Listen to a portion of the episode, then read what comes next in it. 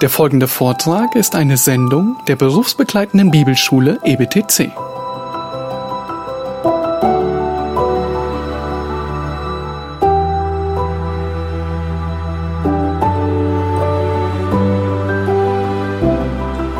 Ja, ehe wir fortfahren, sind ja die meisten mit Kaffee bewehrt. Ehe wir fortfahren, wollen wir wieder die Hilfe des Herrn erbeten. Erneut schauen wir auf zu dir, unserem Herrn Jesus Christus. Wie dankbar sind wir, dass du für uns bist und dass du dich für uns verwendest vor Gott. Und wie dankbar sind wir, dass du in und mit deinem Geist hier mit uns bist. Und erneut bekennen wir, dass wir auf dich angewiesen sind und ohne dich nichts vermögen, auch nichts Rechtes verstehen können. So beten wir, dass du selbst uns lehrst. Lehre uns durch dein Wort Lehre uns durch deinen Geist. Gib uns auch frische Sinne. Steh uns bei, dass wir nicht ermatten, dass wir nicht müde werden, dass wir aufnehmen können, was du uns sagst. Amen. Ja, wir haben äh, zuletzt noch die äh, im Vers 6, also im Kapitel 1 im Vers 6 genannten Söhne Gottes, uns gefragt, wer diese sind. Wir haben gesehen, es sind Engel und zu diesen Söhnen Gottes gehört auch der Satan. Satan, das ist ein hebräisches Wort, das bedeutet, es wird als Verb verwendet. Satan, das heißt widerstehen. Und Satan als Hauptwort, das ist der Widerstehende, der Widersacher. Das ist der, der Gott trotzt, da den Absichten Gottes entgegen zu wirken sucht. Das ist Satan. Die Bedeutung dieses Wortes und dieses Namens. Nun, wir wollen uns jetzt auf einen kleinen Exkurs begeben zum äh, Problem des Bösen. Ich habe es so genannt, das Problem des Bösen. Es schafft uns wirklich Probleme, einige Probleme. Aber die Schrift sagt uns genug, dass es uns nicht zum Problem werden muss, das uns äh, quält, umtreibt oder uns sogar zu Unglauben und zur Gotteslästerung treibt. Ja, also wir bekommen im Buch Hiob einen Blick hinein in den Himmel und dort sehen wir, was das fortwährende Ansinnen des Teufels ist. Er ist ein Versucher, er ist ein Verführer, er ist ein Verderber, er ist ein Lügner, der Satan will den Menschen dazu verleiten, sich von Gott loszusagen. Das ist ein beständiges Unterfangen. Kaum war der Mensch erschaffen, hat der Satan genau das beim Menschen versucht. Er hat ihn versucht dazu und konnte den Menschen dazu verleiten, sich von Gott loszusagen. Obwohl der Mensch es nicht formal so machte, aber er tat es, indem er gegen Gottes Gebot sündigte, es brach. Und damit sagte er sich los von Gott. Und das ist das beständige Ansinnen des Teufels. Und der Teufel verwendet seit die Welt eben eine Welt der Sünde und des Todes und damit auch eine Welt des Kummers, des Jammers, des Leidens, des Sterbens ist. Alle Menschen haben Teil an dem. Seit die Welt eine solche ist, verweist der Teufel immer wieder auf diese Dinge. Schau, dieses Leiden, diese Katastrophen, da sterben kleine Kinder und so weiter. Und dann sagt er, Gott ist schuld. Was ist das für ein Gott? Dabei geht das ja alles auf ihn zurück und darauf zurück, dass der Mensch dem Satan folgte. Natürlich nicht der Teufel ist schuld, der Mensch ist schuld daran, dass er dem Teufel folgte. Aber es war genau das, was der Teufel wollte. Und jetzt verwendet er das, um Menschen immer wieder gegen Gott zu empören. Und wie häufig hört man diese Frage, warum lässt Gott das zu? Aber immer mit dem Unterton des Vorwurfs. Immer. Unterton des Vorwurfs. Ja. Und so reizt er den Menschen eben dazu, Gott in Frage zu stellen. Wo ist da Gerechtigkeit?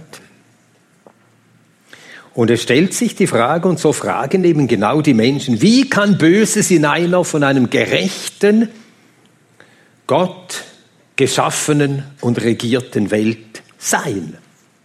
Wie kann das sein, wenn, wenn doch angeblich Gott gerecht sein soll? Wie kann denn da Böses Platz haben, wenn er alles erschaffen haben soll? Und wenn Gott doch Liebe sein soll, wie kann er dann Leid in dieser Welt existieren lassen? Nun, Salomo hat an einer Stelle, zwar in äh, äh, symbolischer Sprache, angedeutet, dass er diese Frage nicht beantworten kann. Sprüche, Kapitel 30, Verse 18 und 19.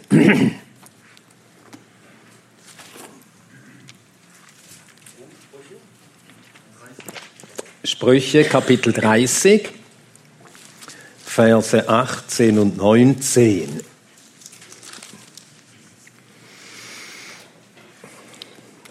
Da lesen wir. Drei sind es, die zu wunderbar für mich sind und vier, die ich nicht erkenne. Der Weg des Adlers am Himmel, der Weg einer Schlange auf dem Felsen, der Weg eines Schiffes im Herzen des Meeres und der Weg eines Mannes mit einer Jungfrau. Das sind Wege, wir stellen fest, es gibt so etwas, Adler am Himmel, Weg der Schlange auf dem Felsen, Weg eines Schiffes im Herzen des Meeres, Weg eines Mannes mit einer Jungfrau. Was haben diese vier gemeinsam? Also der Weg, was haben die Wege dieser vier gemeinsam? Ja, sie hinterlassen keine Spuren, darum können wir ihren Weg nicht nachspüren. Und wir sind uns nicht so gewohnt, Schlangen zu sehen. Aber da, wo ich als Kind noch war, bis ich zehn war, hat man häufig Schlangen gesehen. Und die lagen sehr gerne på Bergshällen, wie das auf Schwedisch heißt.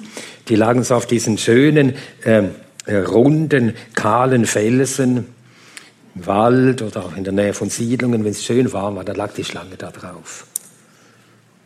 Kroch dahin, kroch davon und hinterließ keine Spuren. Auf dem Felsen hinterlässt die Schlange keine Spuren die Kreuzotter.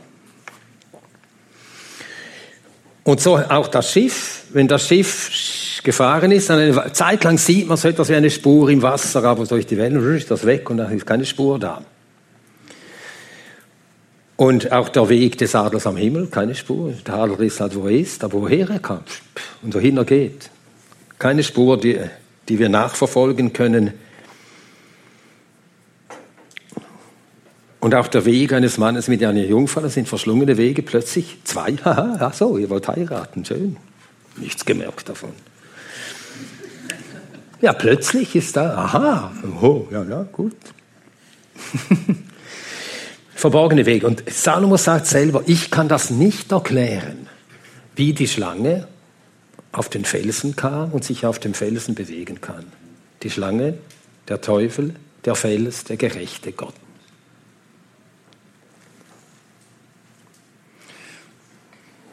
5. Mose 32, 4. Gott, ein Fels, gerecht und ohne Trug. Das sagt Mose von Gott. 5. Mose 32, Vers 4.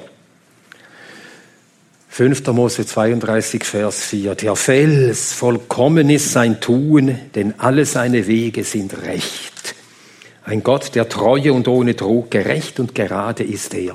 Und wie ist das möglich? Wie, wie, wie konnte, wie darf und wie kann der Böse sich in Gottes Gegenwart bewegen? Und Salomo sagt, ich verstehe es nicht. Ja, wir wissen keine Antwort auf die Frage. Natürlich können wir sagen, ja, der Satan hat sich erhoben und so kam, wurde er ein Böser.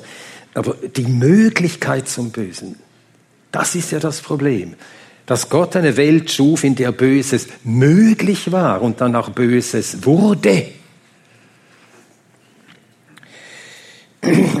Nun, man muss zusehen, dass man durch solche Fragen nicht so ins Grübeln sich verleiten lässt, Und wir können dann an Grenzen kommen und die dürfen wir dann nicht überschreiten, denn sonst beginnen wir zu lästern. Und wir sagen müssen, halt, halt, nicht mehr weiter. Und wir begnügen uns mit dem, das klingt so, als ob es wenig wäre, aber wir begnügen uns mit dem, was uns Gott in der Schrift offenbart hat. Und dann bekommen wir Ruhe in dieser Frage. Wirklich Ruhe. Wir werden das noch sehen, was ich meine. Ja, wie kann Böses, warum darf Böses sein? Und das nennt man ja, diese Frage nennt man ja die Theodizee-Frage. Theodizee. Das ist vom, vom Griechischen abgeleitet, Theos, Gott, Dikaios, gerecht. Gott ist gerecht, auch in einer Welt, in der es Böses gibt. Nun, es gab eine Zeit, da man in der Christenheit sich mit Ernst darum bemühte, zu zeigen, Gott ist gerecht, auch wenn Böses in der Welt ist. Und jemand, der das äh, äh, in Angriff nahm, das war Gottfried Wilhelm Leibniz. Und er schrieb damals, das 18. Ähm, Jahrhundert war das französische Jahrhundert, wie man weiß. Hat man in Preußen und überall in ganz Europa. Wer gelehrt war, der schrieb Französisch. Und so hat ähm, Leibniz eine Schrift verfasst, Essai de Théodicée sur la bonté de Dieu, la liberté de l'homme et l'origine du mal. Ein Essay, ein Essay ist eigentlich ein Versuch, also eine Abhandlung, sagen wir dann auf Deutsch, eine Abhandlung über die Theodizee, über, äh, äh, über die Güte Gottes, die Freiheit des Menschen und den Ursprung des Bösen. Also, und darin zeigt er, das will er zeigen, und er äh, versucht das auch logisch, einsichtig zu machen. Gott ist gut, auch wenn Böses da ist. Und die Freiheit des Menschen gehört dazu, dass der Mensch wählt, wählen kann, auch das Böse wählte. Und die Herkunft des Bösen. Nun, äh, Kant, Immanuel Kant, der hat dann äh, 1791, er hat äh, darauf geantwortet, eben getreu äh, seinem grundsätzlichen äh, skeptischen Denken, Kritik der reinen Vernunft. Die reine Vernunft hat Grenzen, sagt er ja dort. Kritik der praktischen Vernunft. Auch die praktische Vernunft, das ist die Sittlichkeit, auch unsere Erkenntnis darüber hat ihre Grenzen. Also er sieht zu Recht Grenzen. Also ich bin kein Kantianer, beileibe nicht. Aber da hat er also richtig gedacht. Ja, wer sind wir, so etwas zu sagen? Aber auf alle Fälle Kritik und so hat er ein, eine Abhandlung verfasst über das Misslingen aller philosophischen Versuche der Theodizee. Wir bekommen es philosophisch, gedanklich mit unserem Verstand nicht in den Griff. Aber das muss man doch äh, Leibniz hoch anrechnen. Er will Gott vor dem Anwurf verteidigen, Gott sei ungerecht oder er sei böse, wenn Böses in der Welt ist. Aber man kann es nicht, man, man kriegt es nicht hin. Und da hat äh, Paul Humburg etwas sehr Hilfreiches dazu gesagt. Ist euch Paul Humburg ein Begriff? Paul Humburg. Er war Zeitgenosse, man muss auch sagen Weggefährte äh, von ähm, Wilhelm Busch, also in dem Sinn Weggefährte, dass sie beide während der NS-Zeit zur bekennenden Kirche gehörten und darum auch im inneren und teils auch im ausgesprochenen Widerstand gegen das Naziregime standen und beide deswegen auch litten von der Gestapo. Und er hat eine sehr feine Schrift geschrieben, Paul Humburg, Ewige Erwählung. Es gibt das Einzelband und wenn man den nicht findet, gibt es einen Sammelband von Aufsätzen von ihm und ich glaube, der heißt äh, Sein Rat ist wunderbar, genau. Sein Rat ist wunderbar. Paul Humburg. Ja, und dort ist äh, in diesem Sammelband ist auch dieser, Auf, dieser, dieser Aussatz ewiger Erwählung enthalten. Und da schreibt er Folgendes. Wie kam in Gottes gute Welt die Sünde hinein? Ich glaube, es gehört zum Wesen der Sünde, dass wir sie nicht erklären können.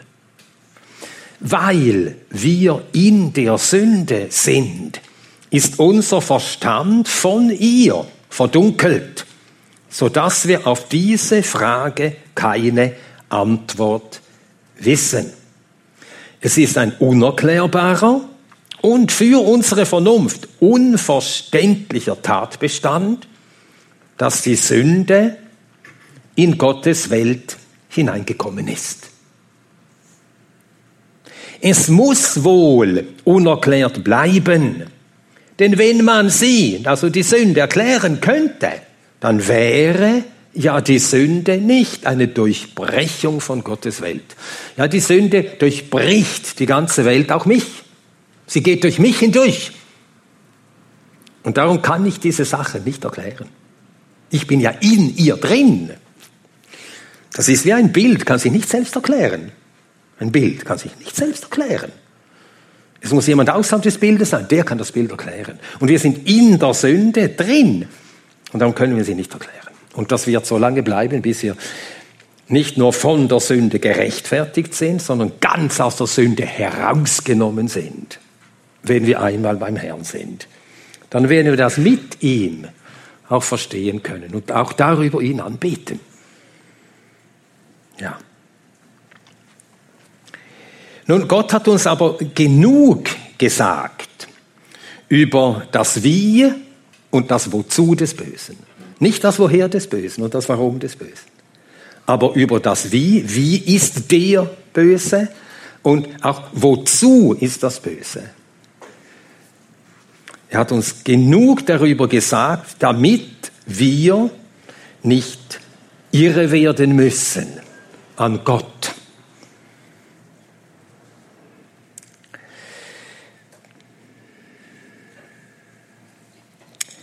Sondern uns vielmehr im Glauben vertrauensvoll unter seine mächtige Hand demütigen können. Wie ist der Böse? Ich nenne hier acht Punkte, wie der Böse ist. Erstens, der Böse hat als einer der Söhne Gottes die gleiche Natur wie die Engel, er ist ein Engel. Er hat die gleiche Natur wie die Engel, dabei aber einen verdorbenen Charakter.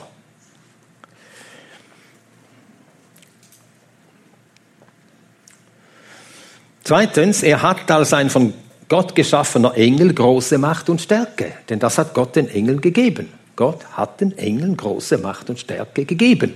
Und Luther hat ganz richtig gedichtet in diesem Lied, ein feste Burg ist unser Gott, viel Macht und groß List sein grausam Rüstung ist. Viel Macht, große Macht. Psalm 103, Vers 20, dort steht es, dass die Engel große Macht und Stärke haben. Psalm 103, Vers 20.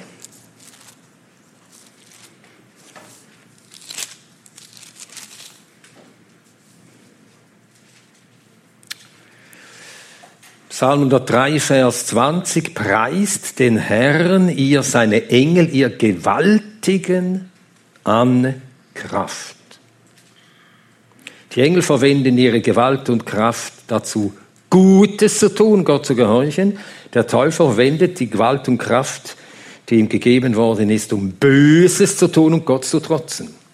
Aber er hat immer noch Gewalt und Kraft, große Gewalt und Kraft. Und so hat er als Engel, weil er ein Engel ist, die Fähigkeit, sich auch zu verstellen. Engel können ja in verschiedenartiger Gestalt erscheinen. In Menschengestalt, obwohl sie nicht Menschen sind. Und 2. Korinther 11, Vers 14 sagt, der Teufel verstellt sich als ein Engel des Lichts. Er kann sich verstellen. Solche Macht hat er.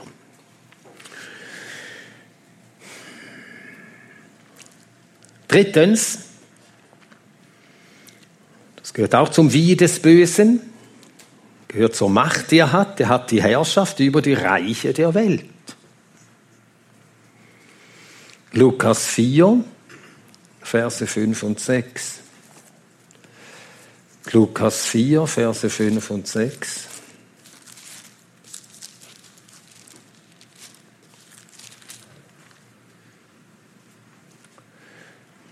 Die Versuchung mit der der Teufel Jesus zur Sünde zu verleiten sucht, Und da heißt es, Lukas 4, Verse 5 und 6, und er, also der Teufel, führte ihn auf einen hohen Berg und zeigte ihm in einem Augenblick alle Reiche des Erdkreises. Und der Teufel sprach zu ihm, dir will ich diese ganze Gewalt und ihre Herrlichkeit geben, denn mir ist sie übergeben.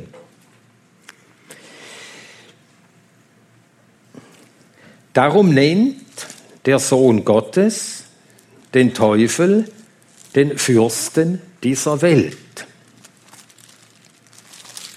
Der Fürst. Das bedeutet so viel wie der Erste. Wir hören es ja noch im Englischen als First, das ist der Erste, Fürst, das ist der Erste. Auf Schwedisch Först, das heißt Erster. Ist wirklich der Oberste, der Fürst dieser Welt, der Mächte der Welt. Johannes 12, 31. Der Fürst dieser Welt. Und 2. Korinther 4,4 nennt ihn, 2. Korinther 4,4, der Gott dieser Welt.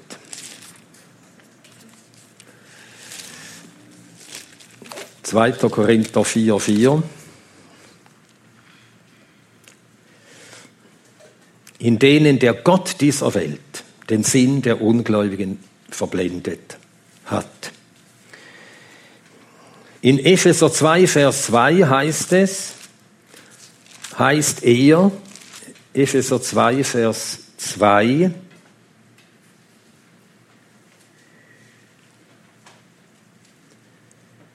der Fürst der Gewalt der Luft. Und in Epheser 6, 12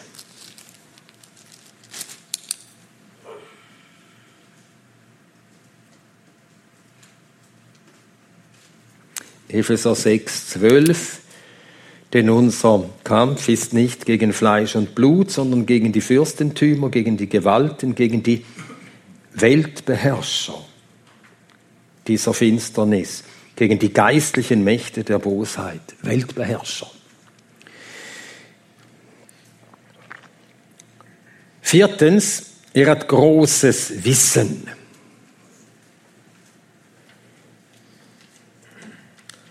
großes Wissen, viel List, großes Wissen auch über die Menschen und er beobachtet Menschen und er erwartet von allem, was er weiß über Menschen, die werden so und so handeln. Wenn ich so an sie herantrete, diese Versuchung, dann werden sie so und so handeln. Und das, äh, dieses Wissen, das er hat, das viele, das wendet er auch auf Hiob an. Er täuscht sich. Aber viel Wissen, nicht allwissend. Viel Wissen, aber nicht allwissend. Er heißt Drache, denn er ist ein Verderber, so heißt er im Buch der Offenbarung an mehreren Stellen. Drache, das steht für den Teufel als Verderber. Satan als Widersacher. Und Drache, Offenbarung 12, Verse 3 und 4. Drache, das ist der Verderber. Und dass er eben ein solcher ist und dass das gemeint ist, wenn er Drache genannt wird, das zeigt dort der Zusammenhang. Offenbarung 12, Vers 4, da heißt es, Offenbarung 12, Vers 4, sein Schwanz, also der Schwanz des Drachen, zieht den dritten Teil der Sterne des Himmels mit sich fort und er warf sie auf die Erde. Und der Drache stand vor der Frau, die im Begriff war zu gebären, damit er, wenn sie geboren hätte, ihr Kind verschlinge. Das hat der Drache im Sinn, verschlingen, verderben. Er wird deshalb genannt vom Herrn selbst Menschenmörder. Johannes 8, 44.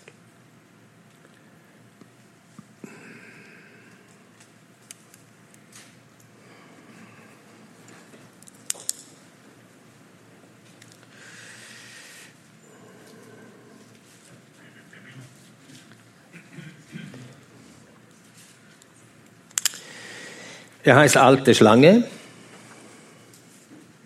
Alte Schlange. So heißt er in Offenbarung 12, Vers 9 haben wir dort schon gelesen heute. Alte Schlange. Und wenn steht alte Schlange, dann will das besagen. Es ist der, der schon ganz am Anfang der Menschheitsgeschichte log und damit verführte. Und er ist der Alte geblieben. Das sagen wir ja von Menschen in anerkennendem, aber auch in abwertendem Sinn. Wenn jemand treu ist und treu bleibt, dann ist der Alte geblieben. Aber wir sagen das auch von Leuten, von denen wir wissen, die halten nie Wort, man kann sich nie auf sie verlassen. Dann erlebt man es wieder und sagt man auch, ist der Alte geblieben. Die alte Schlange hat sich nicht verändert. Immer noch der Verführer, Lügner, um so Menschen dazu zu verleiten, sich gegen Gott aufzulehnen und sich von ihm abzuwenden. Heißt auch das Wie, er heißt auch Teufel, denn er ist ein Verleumder und Verkläger. Das Wort Teufel wird auch verwendet in 1. Timotheus 5. Ja, das schlagen wir jetzt auf, 1. Timotheus 5.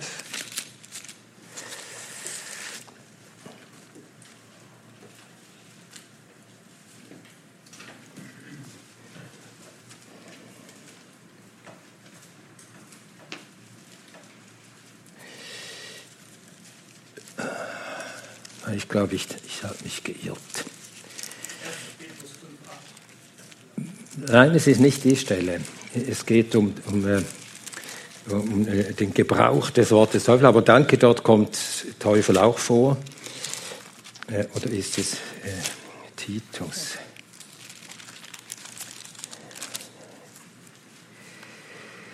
Ja, genau, Titus. Titus 2, Vers 3. Da ist die Stelle. Titus 2, Vers 3. Hier sagt Paulus von den Frauen, was sie auszeichnen sollen. Titus 2, Vers 3.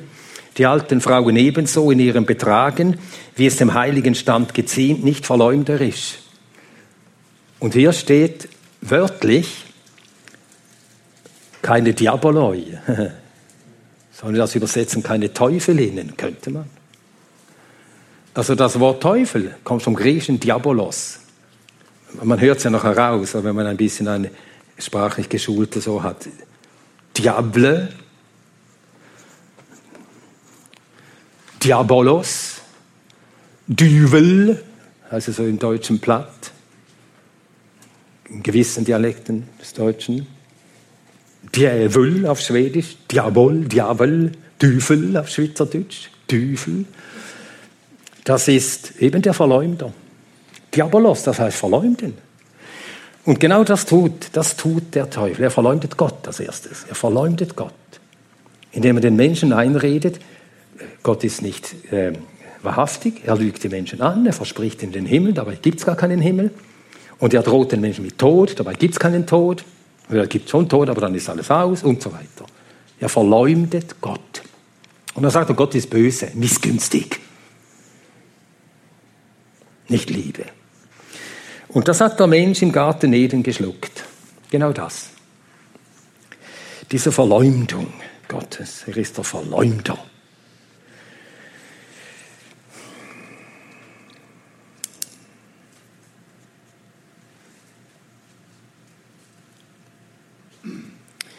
Und da heißt Satan, das habe ich schon gesagt, das ist jemand, der widersteht. Gottes Absichten trotzt. 1. Thessalonicher 2, 18. 1. Thessalonicher 2, 18.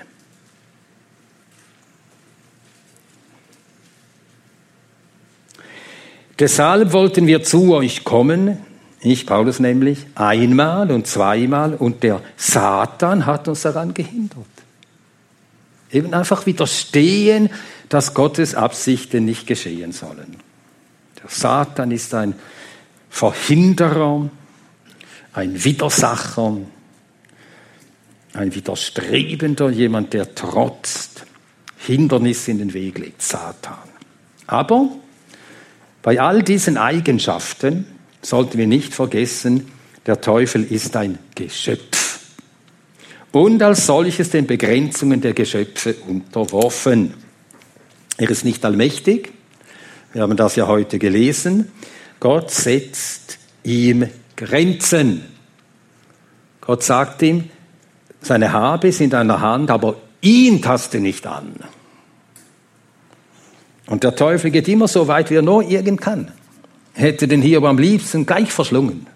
Konnte nicht. Gott setzt Grenze, seine Habe, aber ihn taste nicht an.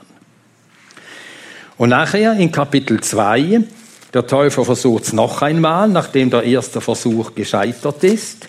Und jetzt sagt er, ja, ja, aber weißt du, wenn ich einmal ihn antasten darf, so dass ihm, so wie Luther das so schön ausdrückt, der Tod unter die Augen starrt, ja, dann wird er garantiert dir absagen. Denn um seine eigene Haut zu retten, macht der Mensch alles. Haut um Haut. Ja, um seine Haut zu retten, macht der Mensch alles. Und dann sagt Gott, du darfst ihn antasten, aber sein Leben darfst du nicht nehmen. Also Gott setzt Grenze. Und der Teufel kann nie weitergehen, als Gott ihn gehen lässt. Er ist nicht allmächtig, er ist auch nicht allwissend. Das sehen wir gerade an Hiob. Er weiß nicht, was im Herzen Hiobs ist. Er unterstellt einfach aufgrund seines großen Wissens und seiner Erfahrung, die meisten Menschen sind ja auch Schauspieler, aber Hiob war keiner.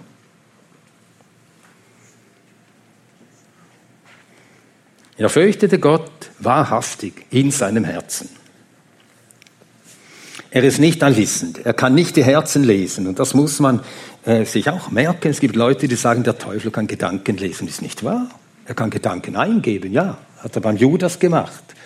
Ihm ins Herz eingegeben, Jesus zu verraten. Aber Gedanken lesen kann er nicht. Nur einer kennt die Herzen der Menschen. 1. Könige 8, 39. 1. Könige 8, 39.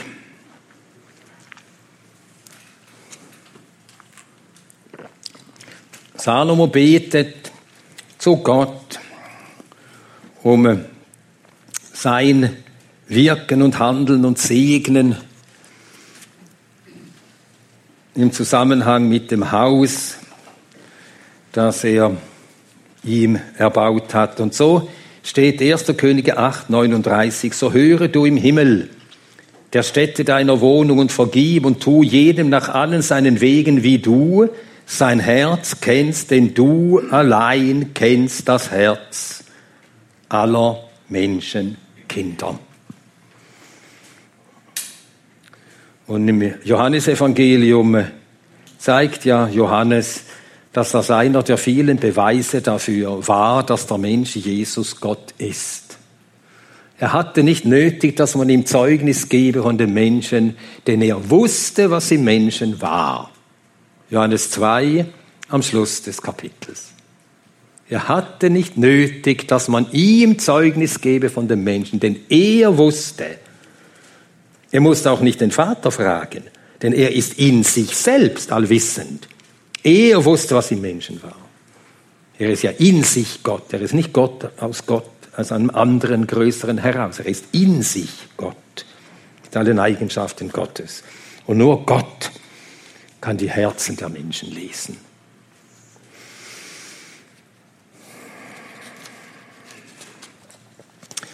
Dann ist er drittens nicht allgegenwärtig. Er muss ja auf Gottes Frage hin selber antworten. Ich komme vom Umherstreifen auf der Erde. Er kann da und er kann dort sein. Er hat allerdings einen sehr großen Anhang.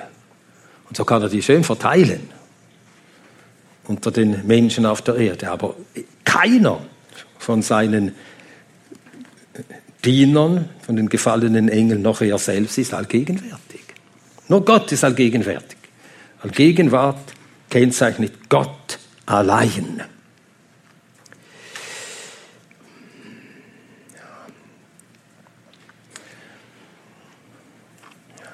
Nun, wozu dient das Wirken des Bösen? Wozu? Gott versteht es in seiner Allmacht, in seiner Liebe, in seiner Weisheit, den Bösen und das Böse so zu verwenden, dass es seine Absichten fördern muss, seinen Absichten dienen muss. Er kann den Teufel verwenden als Zuchtrute in seiner Hand.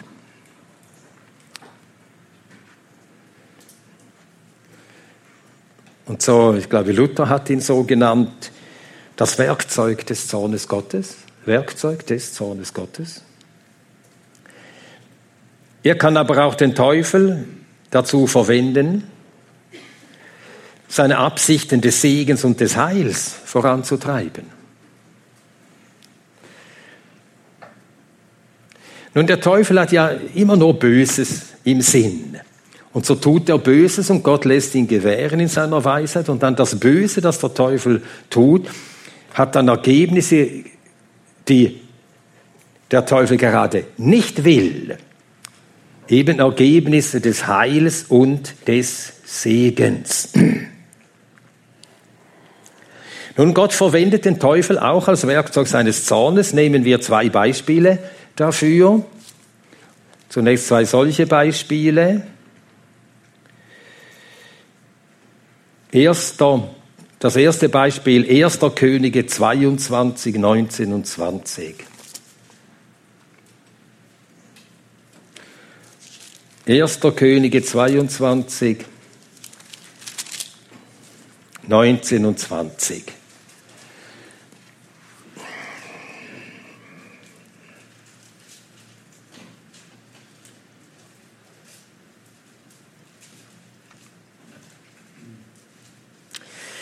Ja, und zwar erscheint hier der einzige wahre Prophet unter den vielen Propheten, die Jerobeam umschwärmten. Nein, er umschwärmte den König Jerobeam nie. Aber jetzt musste er auch noch kommen, nachdem die falschen Propheten alle dem Jerobeam geweissagt haben, was er gern hört. Erfolg, Ziegen und so weiter. Und dann kommt Micha, Micha ben Jimla. Micha, der Sohn des Jimla. Und er sagt dem König die Wahrheit.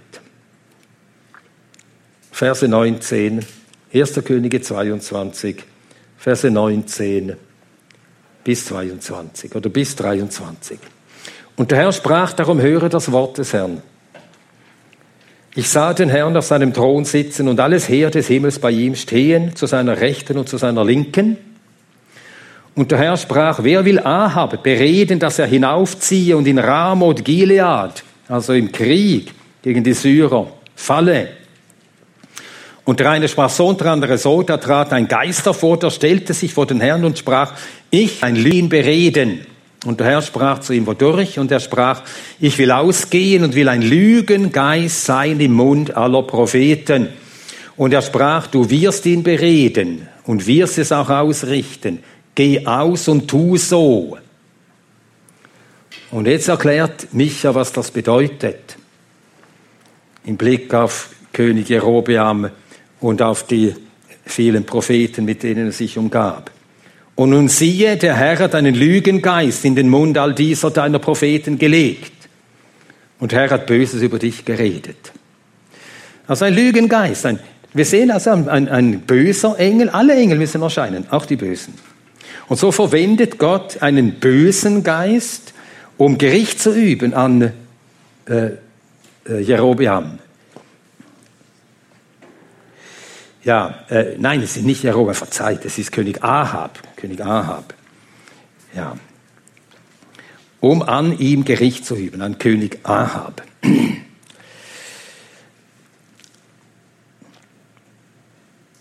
Dann haben wir ein Beispiel in 2. Thessalonicher 2, Vers 9.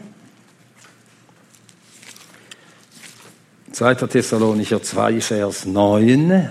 Auch ein Beispiel dafür, wie Gott den Bösen verwendet als ein Gerichtswerkzeug. 1. Thessalonicher 2, von Vers 9 an. 1. Thessalonicher 2, von Vers 9 an. Da ist die Rede vom Antichristen, ihn, dessen Ankunft nach der Wirksamkeit des Satans ist. Also Satan wirkt in und durch ihn. In aller Macht und allen Zeichen und Wundern der Lüge und in allem Betrug der Ungerechtigkeit, denen, die verloren gehen Und jetzt sehen wir, das ist ein Gericht über den Unglauben. Darum, dass sie die Liebe zur Wahrheit nicht annahmen, damit sie errettet würden. Sie wollten nicht glauben. Sie haben das Wort der Wahrheit verworfen. Darum sendet Gott diese Verführung. Vers 11, deshalb sendet ihnen Gott eine wirksame Kraft des Irrwands, dass sie der Lüge glauben, damit sie alle gerichtet werden, die der Wahrheit nicht geglaubt, sondern Wohlgefallen gefunden haben an der Ungerechtigkeit. So muss also der Teufel Gott dienen im Gericht, aber er muss Gott auch dienen zum Heil. Ohne es zu wollen, muss er Heilsames fördern. Nehmen wir das Beispiel von Judas. Lukas 22, Vers 3. Lukas 22, Vers 3.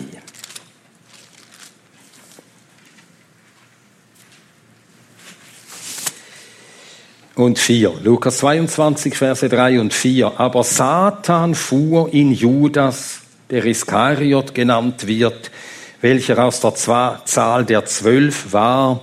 Und er ging hin und besprach sich mit den hohen Priestern und den Hauptleuten, wie er ihn an sie überliefern könne.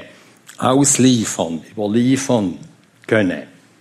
Ja, Gott ließ den Satan gewähren, das machen und Judas äh, willigte ein, machte mit und wurde so, und so wurde der Judas zum Werkzeug des Satan, des Teufel, des Teufels, um die Verurteilung und Hinrichtung Jesu zu betreiben. Und das kommentiert Petrus in der Apostelgeschichte wie folgt. Apostelgeschichte 2, Vers 23. Apostelgeschichte 2, der Vers 23. Wir lesen die Verse 22 und 23. Männer von Israel, hört diese Worte.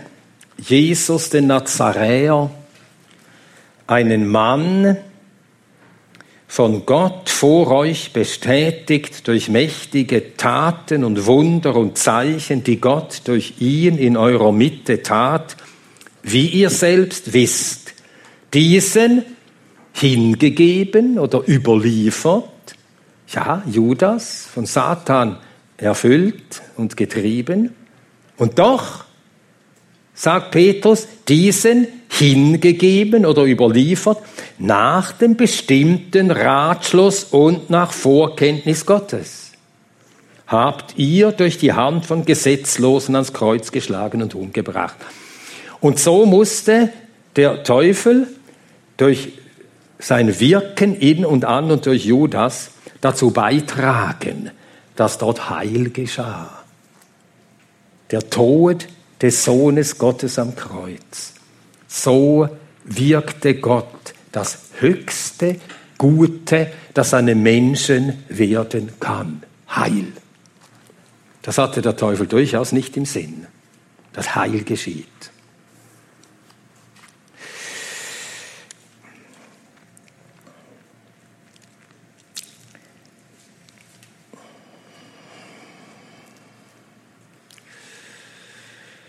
Und es ist wirklich so, die Bosheit Satans, die Bosheit des Menschen hat sich nirgends so vollkommen erwiesen wie in der Verurteilung und Hinrichtung Jesu. Also Böseres kann der Mensch ja nicht tun. Böseres kann der Mensch nicht tun, als seinen Gott, wenn er zu ihm kommt, ihn umzubringen.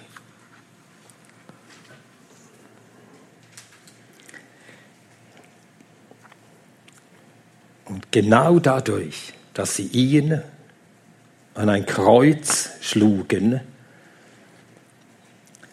geschah Heil, Errettung. Dann haben wir das Beispiel von 1. Korinther 5. 1. Korinther 5. Das Beispiel von diesem Hurer, und von dem oder über den sagt Paulus, 1. Korinther 5, 5, dass er beschlossen hat, er als Apostel kann das sagen, er hat beschlossen, einen solchen dem Satan zu überliefern zum Verderben des Fleisches. Und da bekommt also der Satan freie Hand, einen Menschen verschlingen, töten, morden. Nichts tut er lieber. Aber was bewirkt er damit? Steht in der zweiten Hälfte des Verses. Damit der Geist gerettet werde. Und so wird der Geist gerettet. Also Gutes geschieht, Heil geschieht. Oder 1 Timotheus 1, Vers 20.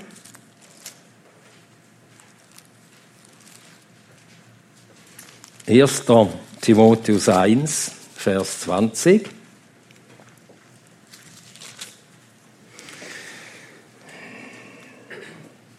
Paulus spricht von solchen, die äh, das gute Gewissen von sich gestoßen haben. Und dann sagt er im Vers 20 von Zweien, die er besonders erwähnt mit Namen, unter denen Hymenäus ist und Alexander, die ich dem Satan überliefert habe. Und der Satan fällt dann über sie her, jetzt bekommt er freie Hand. Und was ist das Ergebnis? Etwas, das der Teufel durchaus nicht will. Die beiden hören auf zu lästern. Damit sie durch Zucht unterwiesen würde, nicht zu lästern. Und so muss der Teufel Werkzeug sein in der Hand Gottes, dass diese beiden Gutes tun. Tja, er ist wirklich in Gottes Hand. Er geht am Gängelband Gottes. Und dann denken wir an den Apostel Paulus, 2. Korinther 12. 2. Korinther 12.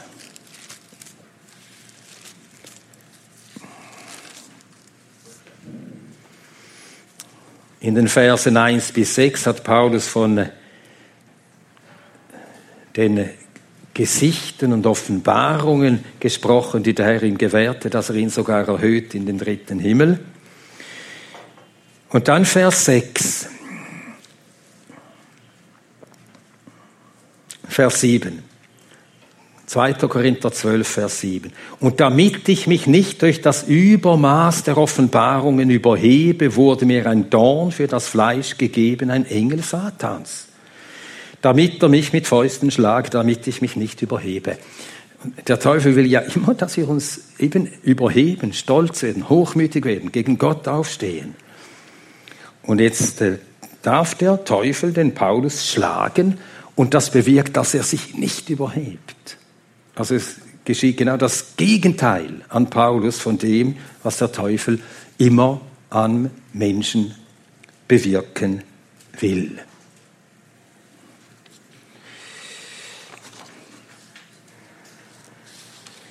Ja, und das Ganze wird im Buch Hiob demonstriert. Wie alles, was der Satan dem Teufel was der Teufel oder der, der Satan dem Hiob antut.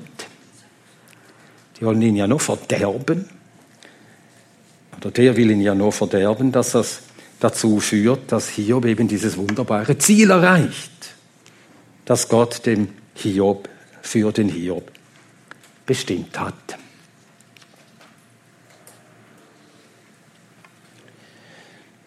Nun, die Bibel lehrt uns all das und so sehen wir, auch wenn wir das Woher des Bösen nicht erklären können, auch das Warum nicht, sehen wir, dass Gott ist im Regiment.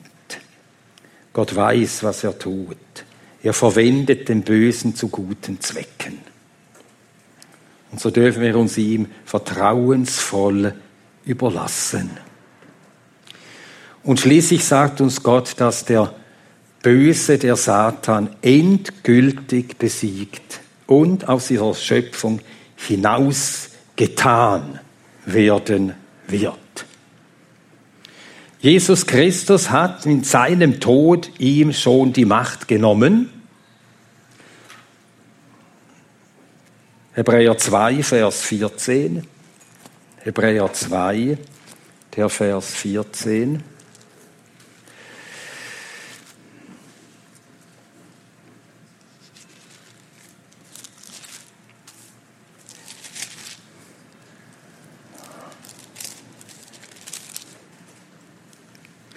Weil nun die Kinder Blutes und Fleisches teilhaftig sind, hat auch er, also Christus, in gleicher Weise daran teilgenommen, damit er durch den Tod, den Tod, den der Satan betrieb, durch den Tod, den zunichte machte, der die Macht des Todes hat, das ist den Teufel und alle die befreite, die durch Todesfurcht das ganze Leben hindurch der Knechtschaft unterworfen waren. Er ist schon besiegt, rechtlich besiegt. Gott gewährt ihm noch Zeit und Raum zu wirken. Gott verwendet ihn noch für seine Zwecke. Aber es kommt der Tag, da wird der Böse für immer hinausgetan werden an den Ort seiner ewigen Bestimmung in den Ort seiner ewigen Bestimmung geworfen werden. Offenbarung 20, Vers 10. Offenbarung 20, Vers 10. Und der Teufel, der sie verführte, wurde in den Feuer- und Schwefelsee geworfen, wo sowohl das Tier ist als auch der falsche Prophet, und sie werden Tag und Nacht gepeinigt werden von Ewigkeit zu Ewigkeit.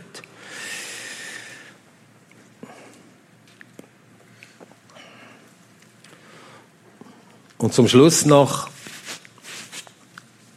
und dann schließen wir für diese Stunde, das Böse und seine Folgen im Licht des Leidens des Herrn.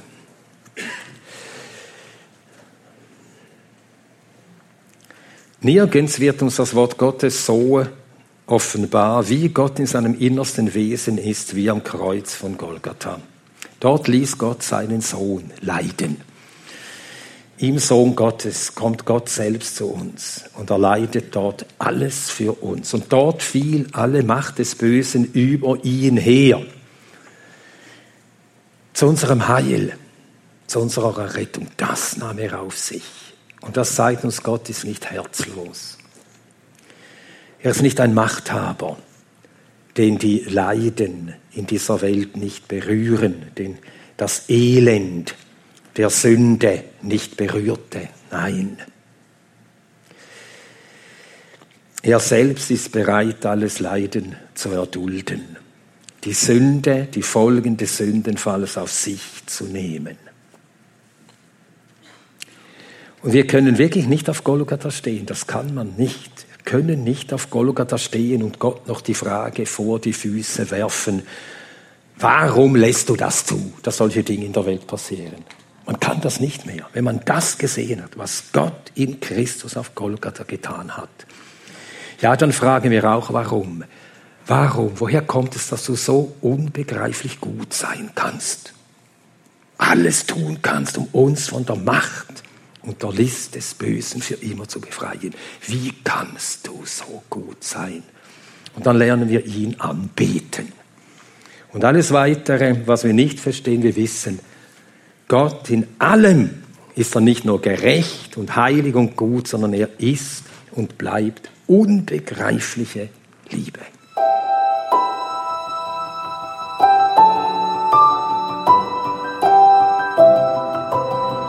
Diese Sendung war von der berufsbegleitenden Bibelschule EBTC. Unser Ziel ist, Jünger fürs Leben zuzurüsten, um der Gemeinde Christi zu dienen. Weitere Beiträge, Bücher und Informationen findest du auf ebtc.org.